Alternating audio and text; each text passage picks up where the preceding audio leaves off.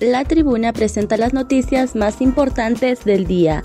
A continuación, le brindamos las cinco noticias más relevantes de este viernes 27 de octubre del 2023. Presidenta Castro pide la renuncia a ministros y funcionarios que pretenden participar en política. La presidenta de la República, Xiomara Castro, pidió este viernes a través de su cuenta de Twitter la renuncia a los ministros y funcionarios que pretenden participar en política. La misma se comenzará a recibir a partir del 1 de enero del próximo año. Más de tres lempiras bajarán las gasolinas a partir del lunes.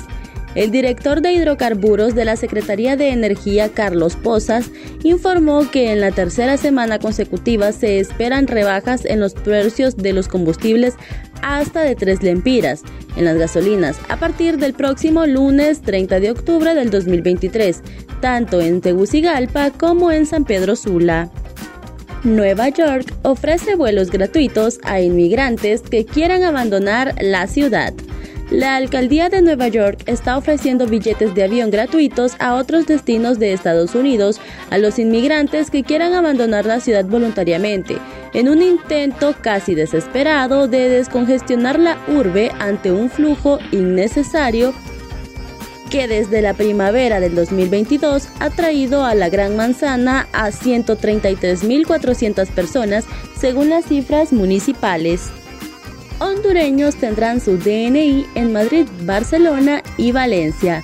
El embajador de Honduras en España, Marlon Brevé, informó este viernes a través de sus redes sociales que la Cancillería y el Registro Nacional de las Personas le hicieron llegar un lote de 18.800 documentos nacional de identificación DNI de compatriotas hondureños que se enrolaron hasta julio de este año en Madrid, Barcelona y Valencia en ese sentido, hace un llamado a los compatriotas a estar atentos a los anuncios de las tres oficinas consulares para las fechas de entrega.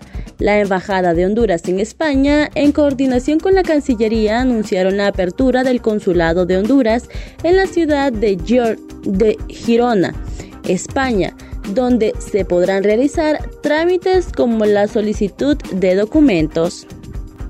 Entre otras noticias, pescadores artesanales capturan un enorme pez en Omoa Cortés. Un enorme pez guasa fue capturado por un grupo de pescadores artesanales en el municipio de Omoa Cortés, en el Caribe de Honduras.